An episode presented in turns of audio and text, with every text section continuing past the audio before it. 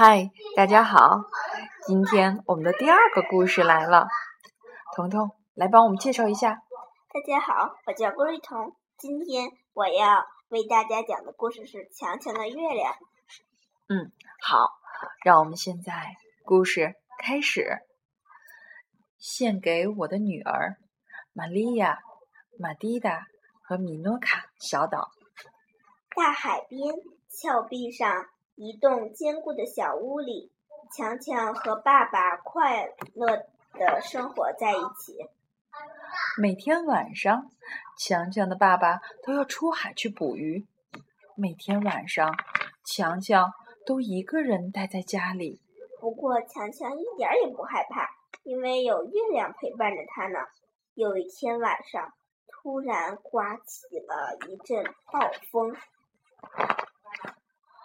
暴风吹过大海，卷起汹涌的波浪，盖过了小小的捕鱼船。一个浪头猛地扑向强强的爸爸，把他的灵魂打出了身体，沉到了海底最深最深的地方。第二天早上，当太阳放射出第一道光芒的时候，强强的爸爸把小船。拖上岸，他两颊苍白，肚子沉重，痛苦的回到家里。强强整个晚上都没睡着，因为月亮不能来陪他，狂风暴雨让他感到害怕极了。强强为全身发抖的爸爸盖好棉被，可爸爸却冷冰冰、直挺挺的躺在床上。像根冰棍似的，一动也不动。第三天晚上，月亮终于回来了。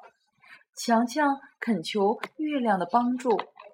月亮对强强说：“你一定要非常非常勇敢，我们才能够把你爸爸的灵魂找回来。”强强按照月亮的指点，爬到了悬崖的顶端。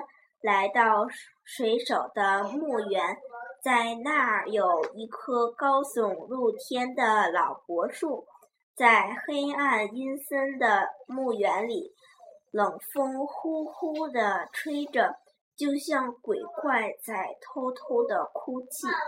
强强害怕极了，但他知道自己一定要快些爬上柏树，不然就来不及了。强强拼命地爬呀爬呀，月亮轻轻地降啊降啊，终于强强一伸手就能抱住月亮了。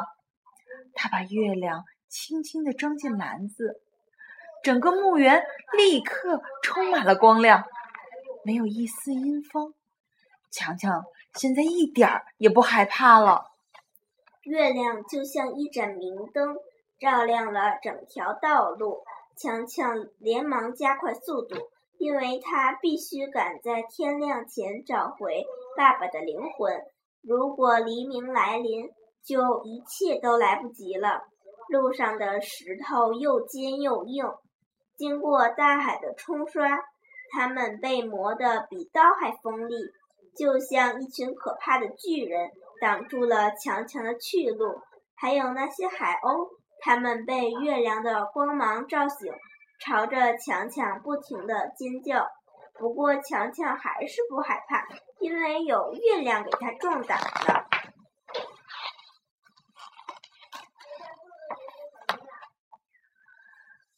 第一道阳光就要出现了，强强和月亮深深地吸了一口气，跳进了黑色的海水里，在大海深处的一个黑洞里面。一条章鱼紧紧地卷着爸爸的灵魂。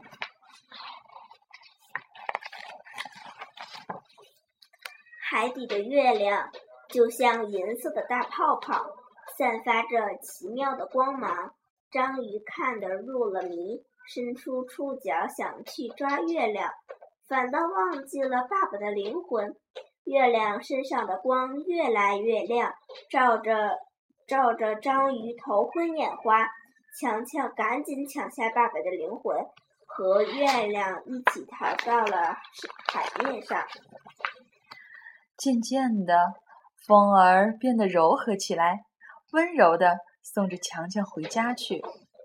大海的呼吸越来越平静，月亮也一路飘向了云端。强强的爸爸张开，强强向爸爸张开双臂，爸爸的灵魂又回到他的身上，他的双颊不再苍白，又恢复了以前的红润。在高高的天上，有个微笑的月亮，那是强强的月亮。好啦，我们今天的故事结束了，让我们一起跟大家说。晚安，晚安，好好梦。嗯。